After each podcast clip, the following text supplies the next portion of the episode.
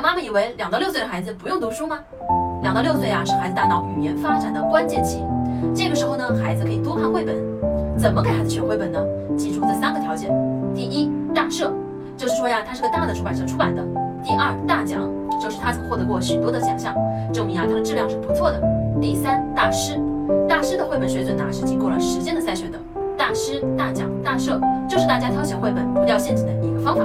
今天呢，我跟大家推荐的这套，它是一个大奖大设的绘本，叫做《铃木绘本》，它的主题是叫情商启蒙。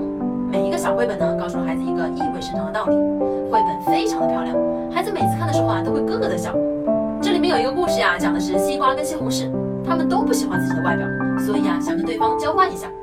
可换了以后呀，却发现其实自己的东西才是最适合自己的，不要总想着去羡慕别人拥有的。这套绘本一共有十二个主题，先看小开本，再看。每个绘本啊，都有一张明信片。同时呢，还附送了一个价值九十九元的精美动画，让孩子能进一步的去观看这套绘本。铃木绘本，两到六岁的孩子赶紧读起来。